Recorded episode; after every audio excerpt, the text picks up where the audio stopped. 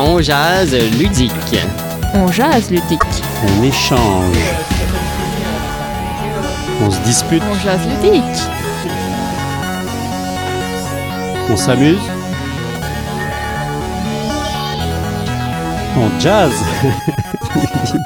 On jase ludique. Et bonjour à tous et bienvenue à ce nouvel épisode de, On Jazz Ludique, euh, votre euh, hebdomadaire. C'est plus vraiment un hebdomadaire, hein, c'est plus un pseudo mensuel sur les jeux en général et sur l'expérience ludique. Aujourd'hui, je suis en présence de euh, François Carrier. Bonjour François. Bonjour Sébastien. Et euh, un gros merci à toi hein, d'être venu aujourd'hui et puis euh, de nous parler d'un sujet quand même qui va faire écho à un autre épisode qu'on a fait antérieurement, puisque si on se rappelle bien, en tout cas pour ceux qui nous suivent depuis longue date, et je sais que vous êtes nombreux, euh, donc pour ceux qui nous suivent depuis longue date, eh bien, on va juste refaire un petit retour en arrière et puis se souvenir. Il y a quelques épisodes, on avait déjà commencé à entamer une discussion autour de tout ce qui était jeux de rôle, en particulier les D&D de ce monde, mais il n'y a pas que des D&D, on aura sûrement aussi l'occasion d'en rejaser par la suite. Donc on avait pris tout l'aspect comment je dirais, être introduit dans le monde merveilleux de- des jeux de rôle et donc comment essayer de s'initier à cette merveilleuse expérience ludique. Tu nous avais fait un très bel aparté là-dessus, puis réellement, je pense que ça a pu, j'espère en tout cas que ceux qui ont eu l'occasion de pouvoir s'expérimenter là-dedans ont pu vivre l'expérience euh, qu'ils souhaitaient. Aujourd'hui, eh bien, on va regarder de l'autre côté du miroir, c'est-à-dire qu'on va aller regarder du côté de la maîtrise, c'est-à-dire, bon, il y a toujours un gars qui joue, donc il est attablé, mais il y a aussi une personne qui est obligée de tout préparer, et puis c'est le- finalement la personne qui fait le plus de job dans, dans cette histoire-là, c'est justement celui qui est obligé de préparer, donc de faire la maîtrise ou de maîtriser. Est-ce qu'on dit maîtrise? Est-ce qu'on dit maîtrer le jeu de société de, de on rôle parle en général euh, d'être un maître de jeu, mais euh, la maîtrise de jeu, c'est un terme qu'on a utilisé l'autre fois, mais je dois dire que je l'avais jamais entendu avant. Là. On l'a un petit peu inventé, je pense. Donc on va dire Mais- être un maître de jeu. Donc en fait, c'est quand même celui qui fait le, le plus gros de la job, on s'entend. Hein? Oui, non, c'est- clair. Puis c'est la personne qui va avoir le plus à passer du temps en dehors des parties. Euh, parce qu'en dehors des, euh, jeux plus complexes, comme euh, certaines, euh, de, certaines, certains systèmes de jeux de rôle plus complexes, la plupart des joueurs, au final, ont très peu de choses à faire en dehors des parties que, que le, maître de jeu, qui à l'inverse doit tout préparer, les choses qui vont se passer. Puis là, même chose, dépendant des systèmes, ça peut être plus ou moins compliqué. Euh, ça, on va y revenir un peu tout à l'heure. Je pense qu'aujourd'hui. Euh, ben, pourquoi on en parle pourquoi on en parle, c'est parce que premièrement, c'est revenu à la mode. Les, tout ce qui est Mhm. Donjons et Dragons, tout ce qui est jeux de rôle, c'est vraiment, il y a un retour en force phénoménal. On le sent un petit peu partout. Nous, en tant qu'animateurs de, de jeux, ben, de plus en plus, on se le fait demander. Là, sérieusement, il y a, il y a réellement des gens qui veulent soit s'initier, soit essayer de de- d'agrémenter leur expérience ludique, parce que c'est une expérience ludique en soi, un petit peu originale, qui sort des, des sentiers battus, en tout cas de celle qu'on a l'habitude de vivre, parce qu'on est en- réellement en société, c'est-à-dire c'est un jeu de Mhm. société, on, on communique beaucoup, on est obligé de parler, on est obligé aussi d'être autour de la même table, puis en même temps c'est complètement différent de tous les coops qu'on peut retrouver dans les jeux de société. Donc il y a vraiment un vrai retour en force, puis bah, justement c'est vraiment super intéressant de se poser la question maintenant comment on peut arriver très progressivement à avoir une initiation qui nous permette euh, d'aller chercher ce, ce- ce petit côté maîtrise, ou en tout cas d'aller Mhm. chercher ce rôle de maître de jeu. Oui, parce que moi, dans le fond, ce que, ce que je vois au niveau d'être maître de jeu, il y a comme deux euh, aspects, donc, ou plutôt deux façons que je vois les gens commencer, donc se dire j'aimerais ça devenir maître de jeu. Euh, Il y a d'abord euh, ceux qui jouent depuis un certain temps et qui disent ben là, ça fait longtemps que je vois quelqu'un d'autre le faire, j'aimerais ça l'essayer moi aussi, voir qu'est-ce que c'est. Et il y a à l'inverse les autres joueurs qui sont plutôt euh, j'aimerais commencer ça dans mon réseau, donc j'ai personne d'autre dans mon réseau qui est maître de jeu, et, et puis j'ai envie de faire du jeu de rôle, donc je vais m'attribuer ce rôle de euh, d'être maître de jeu, donc qui est plus l'expérience que moi j'ai vécu plus jeune, euh, d'être, ben, si je veux qu'il en aille, ben, il faut que ce soit moi. Et puis, euh, donc, c'est un peu à ces deux types de gens-là qu'on va s'adresser aujourd'hui parce qu'on parle de comment débuter dans le jeu de rôle. Mais je pense qu'il peut peut-être avoir certaines choses qui peuvent être intéressantes pour des maîtres de jeu d'expérience aussi. Euh, petite question très très générale, est-ce qu'il faut avoir un, je sais pas, une certaine type de personnalité pour devenir euh, maître de jeu? Est-ce que d'après toi, ça prend, je sais pas, beaucoup de charisme, euh, être capable de dealer avec beaucoup de situations? Est-ce que c'est, c'est, ça s'adresse à un certain type de personne ou est-ce que tout le monde pourrait se lancer dans la maîtrise? Ou en tout cas devenir maître de jeu? Ben, je dirais pratiquement tout le monde, parce que je pense qu'il y a autant de façons de jouer qu'il y a de joueurs. Euh, tu sais, contrairement à d'autres systèmes, peut-être euh, certains jeux de société qui demandent, ils ont des règles vraiment précises ou tout ça. Tu sais, le jeu de rôle, c'est un terme extrêmement vague. Justement, c'est comme dire les jeux de société. Est-ce que les jeux de société s'adressent à tout le monde? Ben, la réponse, c'est oui, nécessairement.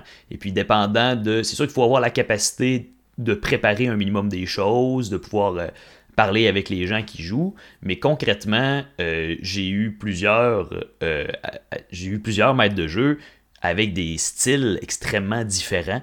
Et puis c'est vraiment correct comme ça, dans le fond. C'est juste de trouver le bon système et les bons joueurs pour, euh, qui vont correspondre au style que toi tu veux amener.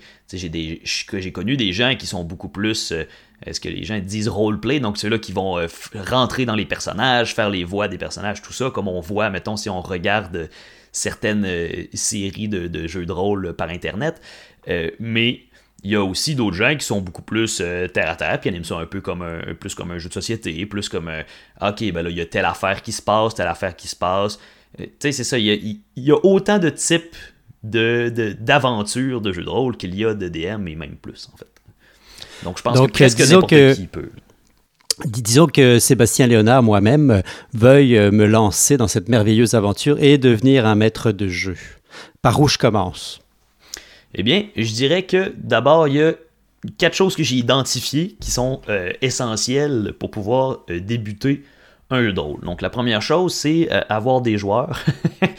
Euh, être jeu de rôle tout seul, ça fonctionne moins bien. Comme on en avait un peu parlé dans l'autre, tu peux pas être, euh, c'est ça, tu peux pas, tu peux pas faire ça tout seul, sinon on appelle ça écrire un livre.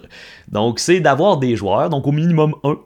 Euh, donc je, ça peut monter jusqu'à. Il n'y a pas de limite claire.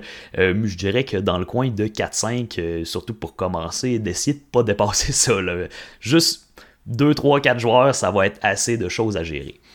oui.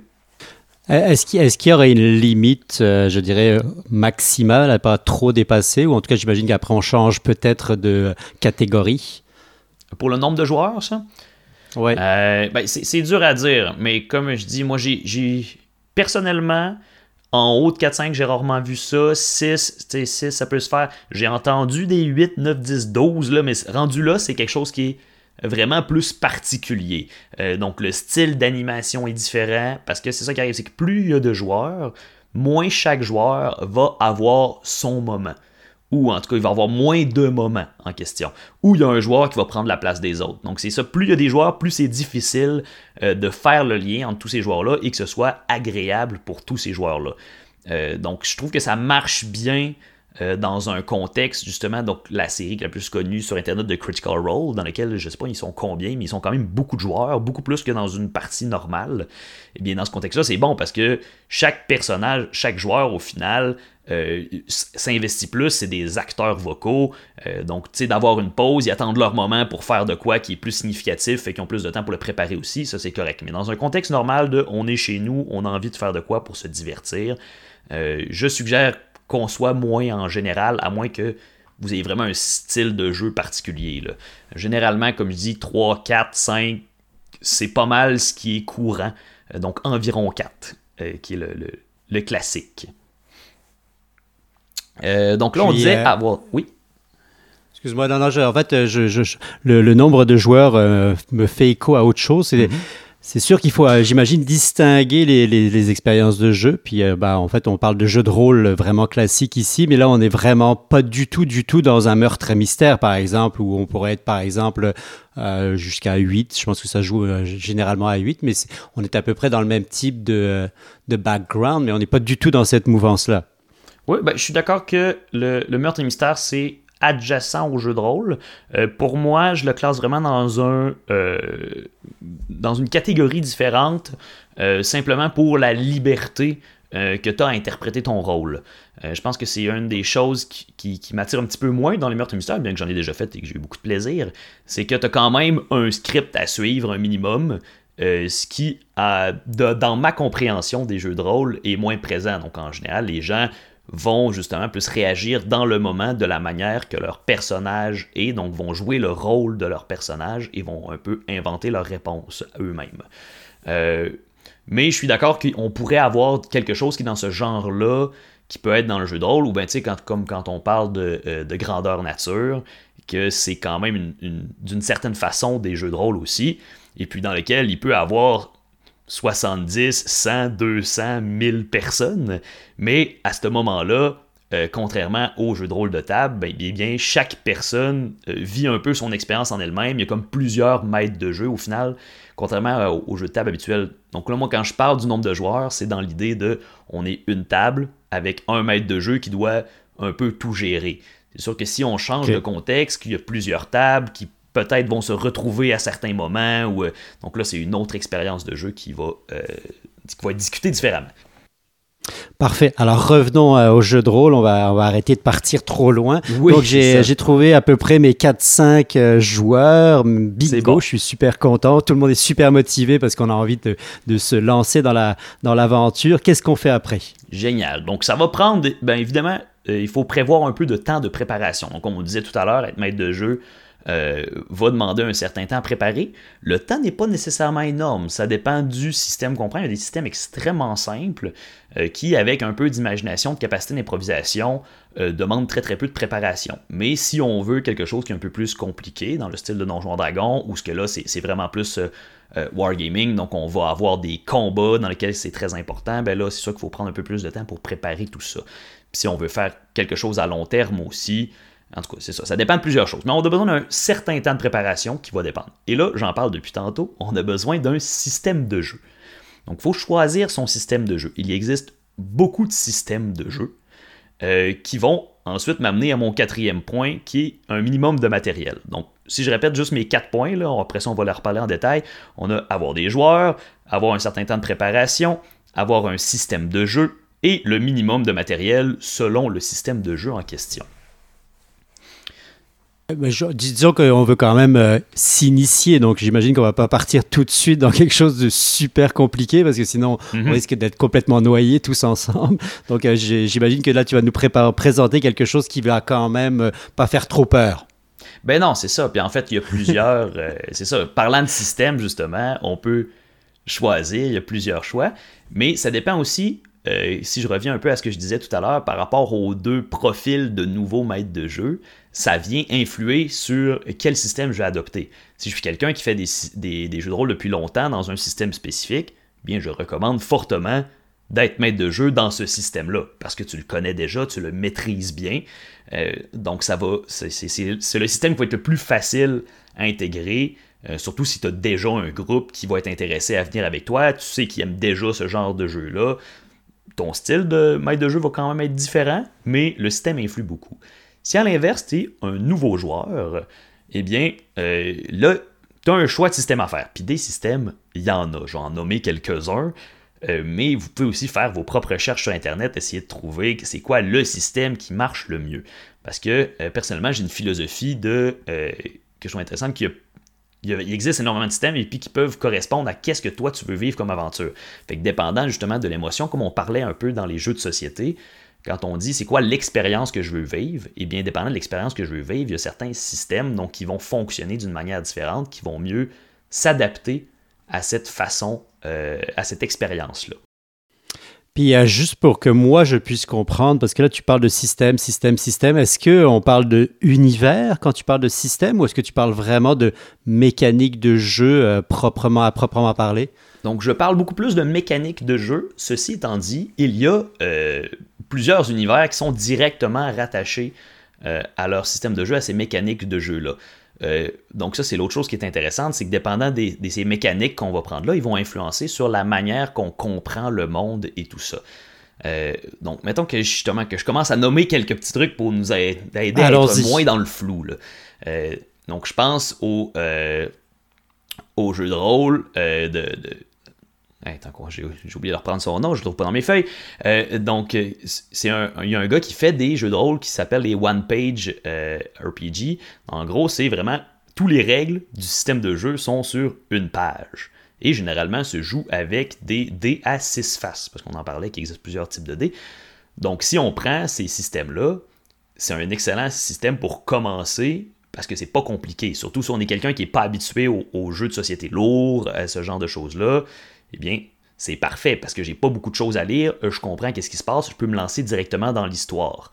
Donc, euh, il y en a un, par exemple, qui est un système dans lequel il y a. Euh, mais tu sais, l'aventure et l'histoire est directement euh, connectée avec c'est quoi qu'on essaie de faire. Donc, il y en a un, par exemple, qu'on est des Honey Heist, dans lequel on est des ours qui essayent d'aller voler du miel. Et puis ah, ça, c'est tout le concept de, de l'histoire. Donc, on va avoir justement, donc, on va se faire présenter des défis. Chaque joueur a un ours qui a une caractéristique, donc il y a un chapeau et il y a, il y a, un, travail, en fait. Tu as plusieurs sortes d'ours, tu as plusieurs travails d'ours, en fait, plusieurs rôles de bandits. Tu essaies toujours de se présenter dans cette dualité-là entre l'ours et le bandit.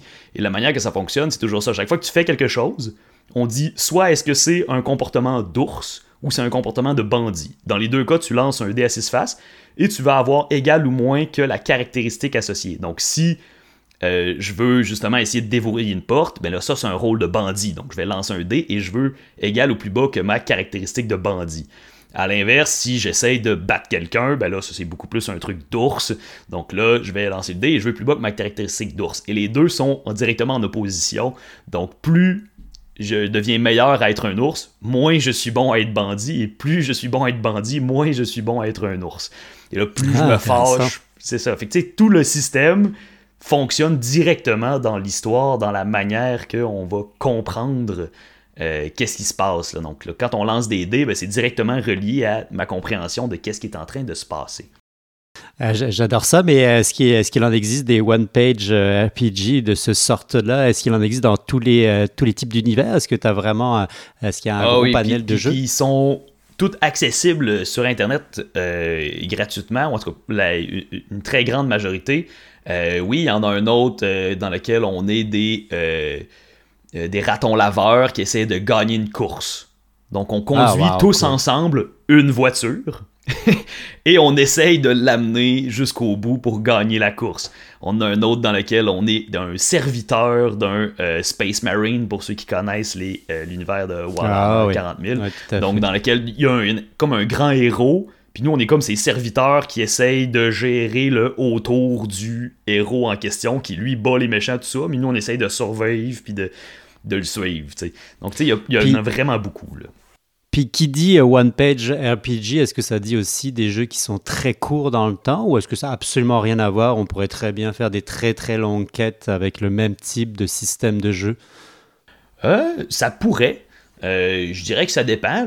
Souvent, ils sont un peu gimmicky dans le sens où c'est, c'est quelque chose, mettons, que je ne ferais pas à toutes les semaines pendant un an. Euh, mettons que je pense à, Honey Heist, je ferais quelques aventures de ça, ce serait drôle, mais à un moment donné, on passe, on passe à côté. Mais il y a d'autres systèmes qui sont quand même très très simples et puis qui peuvent interpréter une variété d'histoires. Donc, euh, c'est pas nécessaire en fait d'avoir un système compliqué pour interpréter, pour avoir une histoire à long terme.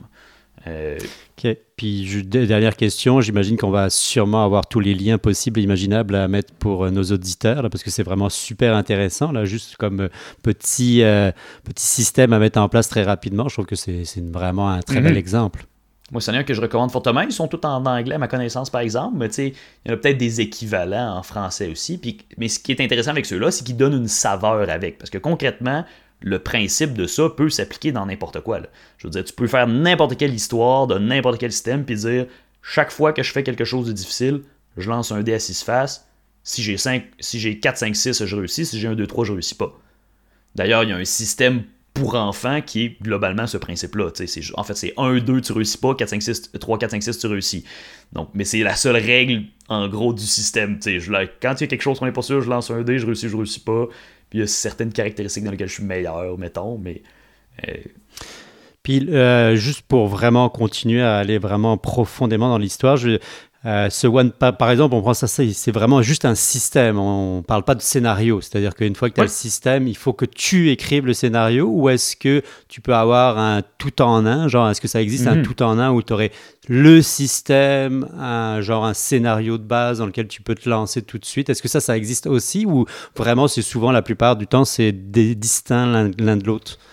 Euh, je dirais que c'est généralement distinct. Euh, dans le cas des, des, des one-page RPG, c'est vraiment juste euh, donc des, oh, jeux de rôle sur une page. Euh, L'histoire est tellement simple que c'est facile d'en créer une. Mais effectivement, ces histoires-là ne viennent pas directement avec un scénario. Il faut comme s'inventer son scénario. Ceci étant dit, si on a vu des films de, de, de Heist, on peut avoir des idées. Mais Alain, il y a d'autres systèmes, sûrement qu'il en existe là, mais moi, de, de ma connaissance, généralement, c'est deux choses indépendantes, mais il y a beaucoup de systèmes dans lesquels il y a des scénarios qui existent. Euh, donc, qu'on peut avoir soit déjà dans le livre lui-même. Donc, je pense que moi, par exemple, j'ai acheté le Savage World Deluxe, qui est, donc c'est un autre système, Savage Worlds, euh, qui peut s'appliquer à différents univers. Et puis, il y a à la fin du livre trois scénarios d'introduction dans différents univers, donc qui permettent justement de montrer de quelle manière le système peut être utilisé.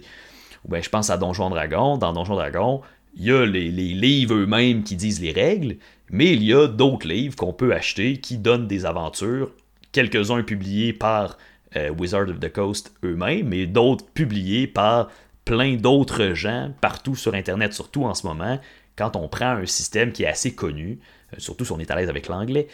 Euh, Il y en a énormément de disponibles sur Internet qu'on peut utiliser. On n'est pas obligé de se partir de rien. Euh, parce que c'est ça qui arrive quand on est maître de jeu. Comme je disais, il faut préparer des choses, mais on n'a pas besoin de tout inventer de rien. Ça dépend justement, on parlait des différents euh, types de maître de jeu. Euh, moi, personnellement, j'aime inventer mes affaires. C'est ce que je trouve le plus intéressant. J'ai essayé d'animer des, euh, euh, jeux de rôle plus avec scénario, et puis je trouve ça moins intéressant. J'aime mieux quand moi j'invente mes affaires. C'est un peu plus foufou en général, mais j'aime ça comme ça.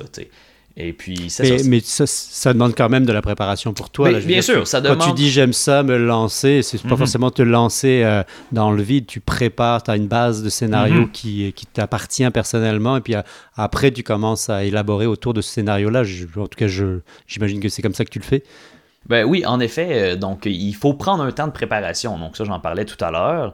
Euh, donc dans le type de jeu de rôle dont on, parlait juste avant, euh, on, a pas, on a besoin de très peu de plan de préparation. Je veux dire, tu, fais, tu peux faire vaguement un plan, te dire de quel événement qui va se passer, quelle idée intéressante. Et puis si tu es à l'aise avec l'improvisation, tu peux improviser des choses. Mais je dirais qu'en Donc, donc général... ça peut être aussi simple que ça. Ça peut être juste un plan avec euh, comme un fil conducteur qui te permettrait de pouvoir. euh, Est-ce que est-ce que tu as besoin d'avoir absolument quelque chose qui soit de l'ordre du final, c'est-à-dire un objectif qui soit donné à l'ensemble, ou ça peut être Euh, non, tu peux juste avoir un contexte? Euh, Il y a plusieurs approches possibles, puis il y a plein de conseils qui existent des différentes approches. Donc je vais peut-être en conseiller quelques-unes, mais la réalité c'est que c'est tellement ouvert, il y a plusieurs possibilités. Euh, on, peut vraiment l'approcher de plein de façons différentes. Comme je disais, on peut essayer d'avoir un scénario euh, relativement ficelé dans lequel on sait vers quoi ça s'en va, puis tout ça. Mais euh, en général, on, on va avoir au contraire avoir de quoi qui est pas trop serré, parce que la plupart des joueurs, justement, c'est une des choses qui est intéressante, c'est le sentiment de liberté dans le jeu de rôle.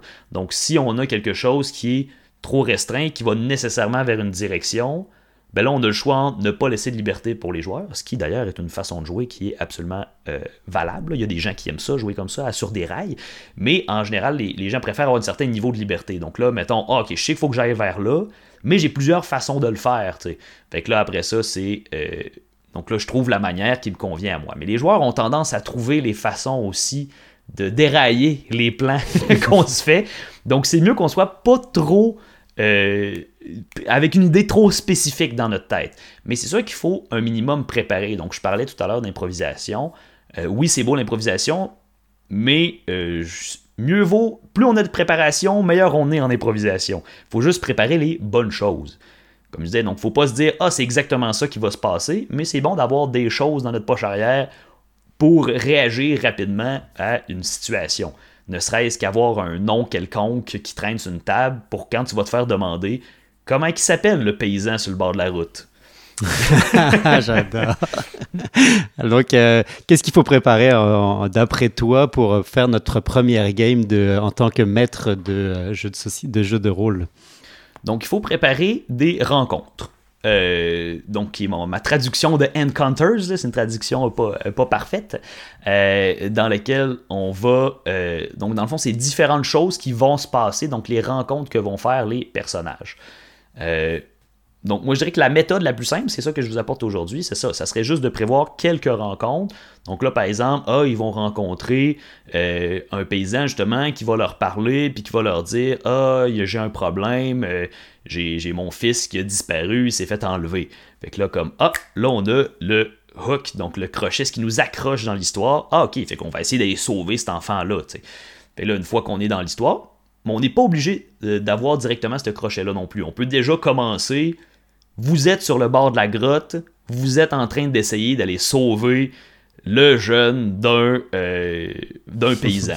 ça, en général, surtout pour une première partie, le monde sont bien à l'aise avec ça. C'est comme, OK, euh, je sais qu'est-ce que je fais, j'y vais. Surtout avec des nouveaux joueurs. Les nouveaux joueurs, justement, sont moins à l'aise quand c'est trop libre. Ils vont préférer avoir de quoi un objectif plus précis. Fait que là, dans ce cas-là, on dit OK, fait que là, ton objectif, c'est ça. Trouver l'enfant du paysan dans la grotte. Après ça, tu rentres dans la grotte. Qu'est-ce qu'il y a dans la grotte? il y a différentes possibilités. Donc là, si on y va avec un système qui est euh, ou une façon de jouer qui est plus axée sur le combat, mais ben là on va prévoir justement plusieurs rencontres de combat. Donc là, ah, on va rencontrer euh, quelques gobelins à l'entrée, euh, puis là on va préparer le Il y en a des archers montés plus haut sur les murs, t'en as qui se battent au corps à corps de proche. Fait que là, il faut réfléchir un peu tactique comment on bat ça. Mais ça pourrait être aussi justement de laisser la possibilité de Ah, ben je vais essayer d'argumenter avec les gobelins, de leur parler pour justement trouver une entente ensemble pour comment sauver l'enfant. Mais si je comprends bien, ça quand même, ça, demande de bien bien connaître les joueurs qui vont être présents. En tout cas, d'avoir une belle idée de comment ils vont se comporter ou qu'est-ce qui les attire dans le jeu, parce que tu sais, il y a vraiment des beaucoup beaucoup de, possibilités, que ce soit d'un point de vue juste tactique, roleplay, que ce soit même en termes de décision qui peuvent être plus ou moins originales ou en tout cas de liberté qui est donnée aux joueurs. Donc j'imagine que quand tu arrives avec une idée en particulier, comme tu l'as dit tout à l'heure, il faut que tu viennes avec ton groupe de joueurs donc que tu les connaisses entre guillemets suffisamment pour savoir c'est quoi qu'ils ont envie de vivre comme expérience. Bien clairement, effectivement, quand on, commence surtout, donc euh, il existe des façons de jouer avec des parfaits inconnus, euh, euh, mais si c'est votre première partie que vous êtes maître de jeu à vie, je vous conseille fortement d'être avec des gens que vous connaissez ou que vous connaissez un minimum le style de jeu, ce que vous attendez qu'ils vont faire, ça va être quoi leur genre? En même temps, si c'est d'autres gens qui n'ont jamais joué, c'est dur de le savoir. Mais on connaît quand même souvent, généralement, un minimum, c'est quoi leur comportement, c'est quoi leur style, et il y a moyen d'en parler avant aussi. Euh, donc ça, généralement, c'est bien de prendre le temps d'en parler avant, puis de dire, c'est quoi, c'est quoi vos attentes.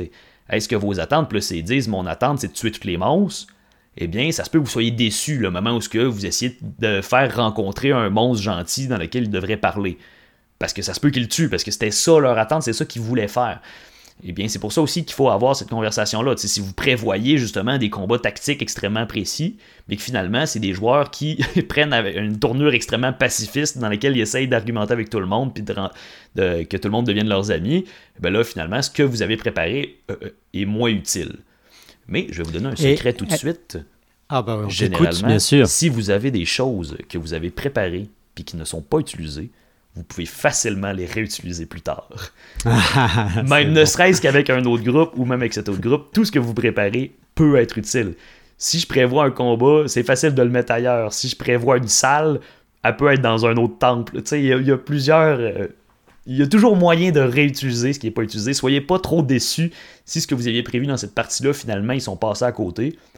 Ben, s'ils le savent pas, faites juste leur mettre plus loin. Tant mieux. Est-ce que ça veut dire qu'il faut quand même idéalement prévoir plus que pas assez? Oui, moi, ça, c'est clairement un premier conseil que je donnerais. Euh, c'est mieux de prévoir plus que pas assez. Donc, qu'est-ce qu'il faut prévoir? C'est des possibilités d'avoir justement des options à sortir en cas de euh, je suis pas sûr, qu'est-ce que je devrais faire? Ah, ben, tu sais, je peux utiliser ça. Donc, là, comme je disais, je prévois un combat, mais tu sais, je suis pas obligé de le prévoir de manière extrêmement précise. Là, je peux juste m'écrire je peux le faire. Je peux me faire justement une salle avec, OK, les trucs vont être à tel endroit, à tel moment, ou je peux juste me dire, me marquer une note, trois gobelins. Puis d'avoir, évidemment, les statistiques que tu as besoin pas loin aussi. Parce qu'il y a des systèmes qui demandent euh, euh, des que les statistiques, c'est pas compliqué, là, que c'est juste euh, un chiffre. donc je pense à, à Cypher, dans lequel les créatures, c'est juste globalement un chiffre qui est un niveau de difficulté. Que c'est un, monstre 3, genre. Mais il y a d'autres systèmes comme dans euh, Donjon Dragon dans lesquels tu as plusieurs caractéristiques. Et puis il faut s'assurer que ça soit pas trop loin. je vous dirais que chercher devant tout le monde pendant la partie, euh, c'est pas agréable pour personne, ni pour les joueurs, ni pour vous, que vous êtes comme vous vous sentez regardé pendant que vous cherchez vos affaires. C'est mieux justement que vous assuriez des avoirs d'avance.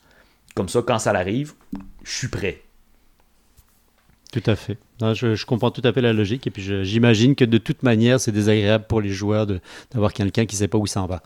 ben, ben oui, c'est ça. Puis en même temps, les gens sont quand même, tu sais, ils, vont pardonner. Là. Ah que ce soit parce que c'est leur première partie ou que c'est des joueurs expérimentés qui savent que c'est toi, c'est ta première partie. Tu sais, maintenant, on est là pour avoir du fun, là, je veux dire.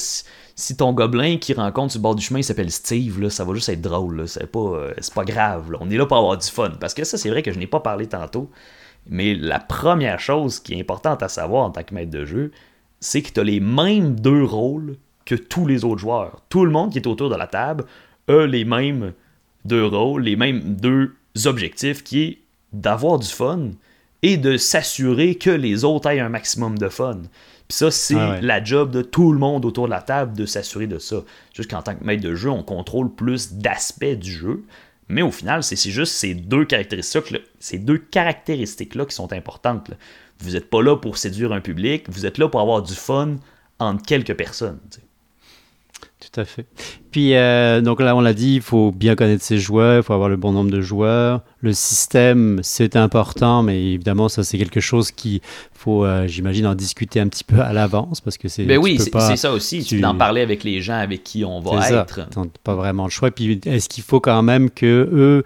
Est-ce que ça se pourrait, par exemple, d'arriver avec un groupe qui connaîtrait pas le système à l'avance? Ou est-ce que c'est quand même, j'imagine, beaucoup plus pertinent de proposer un système que les gens le lisent minimalement puis euh, en prennent connaissance avant d'arriver à la game, parce que sinon ça, finit par rallonger énormément la game, j'imagine? Euh, oui, ben, je dirais que les deux sont possibles en fait. C'est juste que si les gens, dépendant du niveau de complexité du système, là, il y a certains systèmes qui sont tellement simples que tu peux facilement l'apprendre euh, le jour même, puis il n'y a pas de problème. Si tu quelque chose qui est un peu plus complexe, ben, c'est une bonne chose que les gens l'apprennent un peu d'avance. Dépendant avec qui on a, il y en a qui n'aiment pas ça faire ça.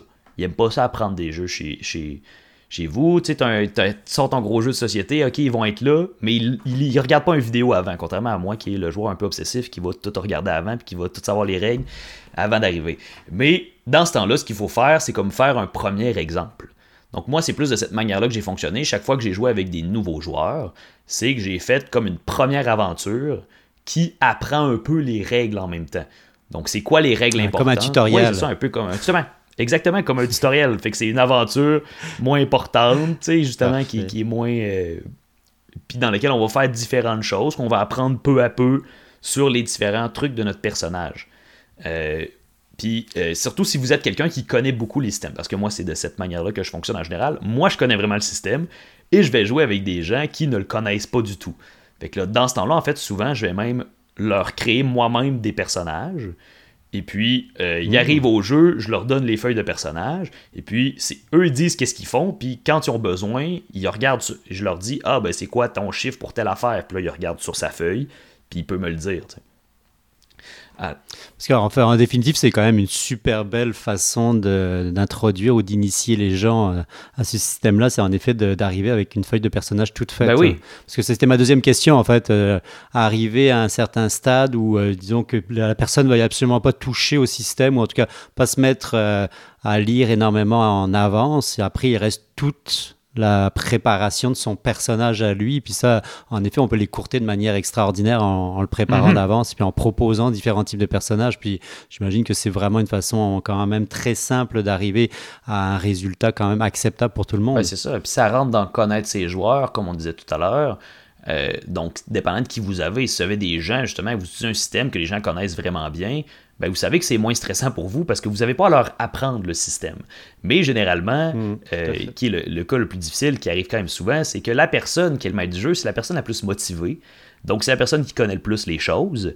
Et puis, c'est la personne au final qui va avoir un peu le devoir d'apprendre euh, le système, la fa- les façons de jouer aux autres joueurs. Et puis, pardon, il y a des moyens justement de faire ça. Euh, donc, donner les feuilles de personnage déjà à l'arrivée, c'est déjà une bonne chose. Ne serait-ce que juste, tu sais, as les caractéristiques, mais après ça, la personne choisit le nom ou certaines caractéristiques superficielles du personnage qui vient se l'approprier plus personnellement. C'est parfait. Ou comme j'ai déjà fait aussi, dire qu'est-ce que tu as envie de jouer, en parler un petit peu d'avance. Moi, je fais ton personnage, puis après ça, je te l'envoie. Puis là, toi, tu vas le jouer, puis tu pourras le modifier par la suite aussi. Parce que, il y a ça, tu sais, c'est pas... Souvent, dans les règles, une fois que tu as commencé ton personnage, je veux dire, tu vas pouvoir l'améliorer, mais tu peux pas changer vraiment beaucoup de choses. Mais dans la réalité, euh, surtout dans les premières parties, je veux dire, faites juste permettre aux gens de changer les choses qu'ils trouvent moins intéressantes. Ou carrément de changer complètement de personnage si après deux, trois parties ils sont comme, ouais, finalement, je le trouve plate celui-là. Je changerais de personnage. Ouais, tout à fait. Tout à fait. Puis euh, là, on a parlé euh, des, gens, du système, euh, de la préparation, c'est-à-dire les fameuses rencontres, et puis se préparer quand même minimalement avoir un peu de, un peu de stock à, à faire jouer aux, joueurs. Puis là, il nous reste la partie ma- matérielle. J'imagine que tout est dépendant du système qu'on a choisi, puis de l'univers dans lequel on se place et de l'orientation qu'on a pris. Donc, c'est comme finalement le résumé de tout ce qu'on a dit, sauf que là, on, va avoir besoin d'une préparation technique. Effectivement, je dirais que c'est ça. Pour être capable de jouer, tu pas besoin de grand-chose. Mais des fois, certains systèmes vont te demander euh, un peu plus d'affaires. Mais même dans un système qui est plus compliqué, tu pas besoin de grand-chose. Je, pense à Donjon Dragon, euh, qui, ben, qui- je sais que c'est clairement pas le système le plus compliqué, mais c'est un- le système le plus connu, puis qui est définitivement pas dans les plus simples, euh, mais dans lequel concrètement, ce que tu as besoin, c'est des feuilles, euh, des crayons et euh, des, assez de dés pour que tout le monde puisse en lancer. Dans le fond, ça prend des dés à de différents nombres de faces. Puis ça, c'est ce que ça prend. Tu as besoin idéalement d'un livre a- de règles ou un accès aux règles aussi. Ça, c'est c'est parce que c'est... Puis, puis on n'a pas besoin des petites figurines? Non! On n'a pas besoin de petites figurines. Ok, moi, c'est moi ça que je j'ai en fait, j'ai toujours eu ce visuel-là dans la tête d'avoir euh, sa petite figurine et puis Parce- avoir euh, comme un- une espèce de plan qui se, qui se, c'est- qui s'étale sur la table et puis C'est- les gens c'est- se c'est déplacent avec absolument la petite pas obligatoire. Euh, moi, j'aime beaucoup fonctionner comme ça euh, parce que je suis euh, quelqu'un qui a de la difficulté à faire des images dans ma tête.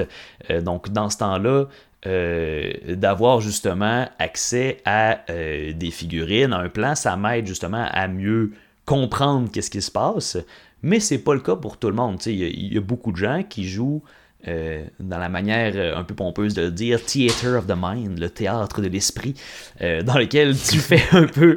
euh, toutes les images sont dans ta tête, puis tu fais juste dire Ah, ben tu sais, même dans un combat, tu vois trois gobelins, qu'est-ce que tu fais?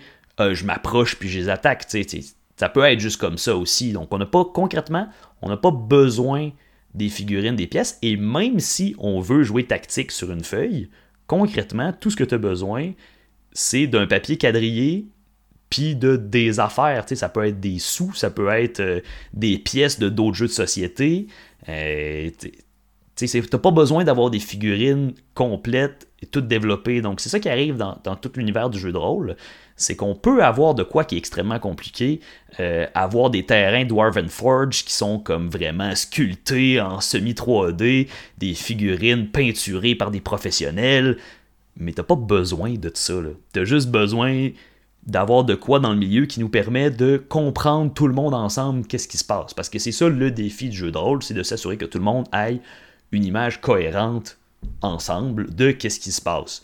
Puis tant qu'on est capable de faire ça, euh, on n'a pas besoin de plus de matériel pour ça. là. Donc c'est sûr que c'est dur de passer à côté de la feuille puis du crayon, mais généralement c'est même. facile à les trouver. dés, les dés. Mais même les dés, euh, ça dépend des systèmes. Il y a des systèmes qui n'utilisent pas du tout de dés. Ah, ok. Euh, il y a des systèmes qui n'ont aucun dé. Par beau. exemple, dans le système de Fear, en tout cas, c'est un, synonyme de Fear si c'est pas ça, dans lequel ce qui se passe, en fait, chaque fois qu'on fait quelque chose qui est dangereux, puis qu'on va peut-être pas réussir, il faut enlever un bloc d'une tour Jenga et la mettre sur le dessus. Ah, Et puis si la tour j'aime ça. s'effondre, non seulement on n'a pas réussi l'action, mais en fait, notre personnage est éliminé de la partie. Donc, c'est un système qui est plus horreur, euh, mais dans lequel donc il n'y a aucun dé. Donc, il y a des fois justement que tu es comme Ah, ben je veux faire telle affaire, puis là, le maître de jeu va te dire Justement, tu vas dire au, au joueur Ah, ben là, faut que tu enlèves un bloc de bois. Puis là, le joueur fait comme Ouais, finalement, je ferai pas ça. Comme, ou ok, non, c'est bon, je vais échouer à cette action-là parce que j'aime mieux échouer mon action que j'aimerais faire que de prendre le risque de rajouter, d'enlever un nouveau bloc. Donc même les dés sont pas nécessaires. La plupart des jeux de rôle fonctionnent avec des dés, par exemple, c'est le, classique. Euh, mais même là, si on n'a pas de dés, si on a accès à un téléphone, on n'a pas besoin euh, d'avoir de dés physiques non plus. Euh, parce que justement, tous les, les types de dés existent. Donc moi j'ai commencé justement dernièrement en tant que joueur, là, un, autre jeu de rôle dans lequel ça prend des dés vraiment spécifiques qui sont vraiment durs à trouver. Euh, puis qui en fait en ce moment sont, sont vraiment stupides chers pour ce que c'est. Ben moi j'ai une application sur mon téléphone qui permet de lancer les dés, puis qui en plus fait l'addition au final des différentes phases de qu'est-ce qu'ils veulent dire, puis qui me donne le résultat. Donc ça me complique moins la vie. Euh, puis d'ailleurs si quelqu'un aime vraiment pas les maths, même l'arithmétique de base, ben justement les applications peuvent compter les affaires pour toi. Euh, mais il y a d'autres systèmes dans lesquels ce que tu as besoin comme dés, c'est un D6, c'est un D6 face. Fait que je veux dire ça en général il n'y a pas beaucoup d'endroits dans le monde dans lesquels c'est difficile de se trouver un dé à six faces. C'est sûr, c'est sûr. Est-ce qu'il y avait d'autres choses à, à discuter autour de parce que c'est vraiment fascinant. Hein. Merci beaucoup François euh, Carrier pour, euh, pour ce petit résumé. En fait, c'est plus une synthèse de mhm. tout ce qui est nécessaire à savoir quand on veut démarrer euh, en tant que maître de jeu de rôle et pas uniquement de D&D parce qu'on a compris quand même qu'il existe beaucoup de systèmes différents, beaucoup d'univers et beaucoup de façons de maîtriser différents. Mais juste pour la personne qui veut commencer là tout de suite immédiatement, qui veut aller très très vite, est-ce qu'il y aurait une façon de faire à part peut-être le one page Par exemple, d'utiliser des systèmes qui sont déjà pré, euh, pré-segmentés ou pré-mâchés, je ne sais pas comment on pourrait le dire, mais j'imagine que ça aussi, ça doit exister. On en a vaguement parlé tout à l'heure, mais je, si tu veux aller vite, si tu veux euh, botcher un peu ça, mais si tu veux avoir quand même une base qui te permette, toi en tant que maître, d'attaquer les choses de manière rapide et sérieuse, est-ce que ça existe déjà? Oui, ben moi je dirais, c'est de, de te trouver justement un scénario d'introduction. Donc, il y a plein de gens qui ont fait des scénarios d'introduction, surtout pour les systèmes plus connus. Euh, donc, on va vérifier sur Internet, on trouve un scénario d'introduction et on va animer ce scénario-là. Donc, quand on a un scénario, par exemple, dans tous les cas, c'est important de bien le lire d'avance pour déjà tout savoir euh, ce qui se passe. Là, normalement, on n'est pas supposé arriver euh, que les joueurs arrivent à un certain endroit, puis on fait juste lire qu'est-ce qui se passe. On va évidemment aller revérifier certaines affaires. Là, on ne demande pas à avoir tout en tête exactement. Mais il faut l'avoir tout lu déjà au moins une fois, qu'est-ce qu'on va faire. Ben Mais la réalité aussi. Être préparé. Ben c'est ça. Donc ça prend un minimum de préparation. Mais la réalité, c'est que euh, souvent, euh, on, prépare plus que ce qu'on a besoin naturellement les parties, ça va être généralement plus long que ce qu'on prévoit. Euh, les joueurs prennent du temps à faire certaines choses, se parlent, sont pas du même avis. Surtout si on a plus de joueurs, ils discutent entre eux, sont pas d'accord. Ben ça, c'est du temps dans lequel toi, tu n'as rien besoin de préparer. Donc concrètement, je dirais ça. Trouve-toi un scénario d'introduction, lis-le, et puis après ça, justement, c'est de trouver les autres joueurs, puis dis let's go, on se lance, puis on, on, commence ça. Puis certaines affaires qu'on n'est pas sûr aussi, ça, ça arrive souvent, surtout quand on commence. Euh, bien, je veux dire, prends une décision. Si tu es capable de trouver l'information rapidement, surtout si on vous avez accès à des ordinateurs, tout ça, généralement, ça peut se faire assez bien. Là. Euh, mais si vous n'êtes pas capable de trouver l'action rapidement, fais juste prendre une décision qui a du bon sens, puis après ça, on continue l'aventure. Puis peut-être se prendre une note pour aller vérifier la règle d'ici la prochaine fois, comme ça, la prochaine fois, vous allez le savoir.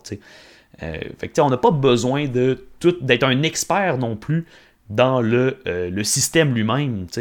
Euh, ces scénarios-là, en plus, sont faits pour être simples. Donc, concrètement, tu n'auras pas besoin des règles extrêmement spécifiques de qu'est-ce qui se passe si tu tombes de 150 mètres. Là, J'espère.